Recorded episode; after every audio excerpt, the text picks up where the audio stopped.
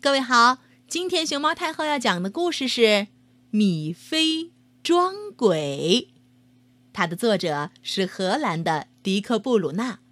关注微信公众号“毛妈故事屋”和荔枝电台“熊猫太后摆故事”，都可以收听到熊猫太后讲的故事。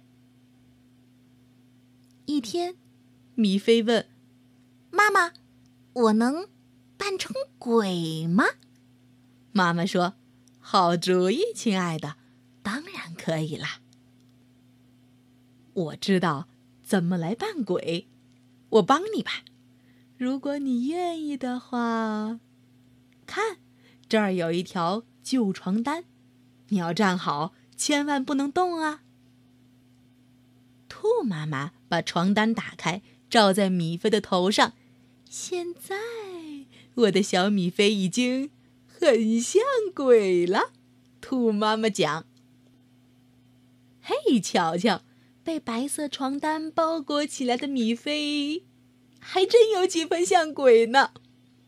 兔妈妈在床单上剪出两个洞洞，好让鬼看到路。好啦，米菲扮鬼成功！当当当当！神呐，原谅我吧。米菲说：“你知道吗？我一会儿要轻轻的走到朋友们的身后，多好玩呀！”嗯米菲悄悄走到他朋友们的身边。哦，他的朋友们都害怕极了，大声喊：“救命呀！鬼来了！”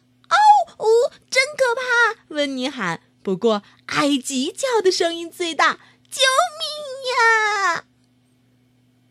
艾吉吓得使劲跑，温尼也被吓得拼命逃。他们跑呀跑，就怕鬼又来找。猜猜，还有谁也被吓跑了？嗯，那就是米菲的姑姑爱丽丝。她跑得像男生一样快。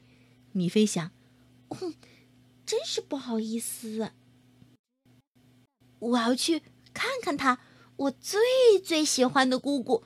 如果他也被吓跑，不如别再装下去。米菲脱下床单，站在原地。大家抱怨道：“原来是米菲呀！”怎么？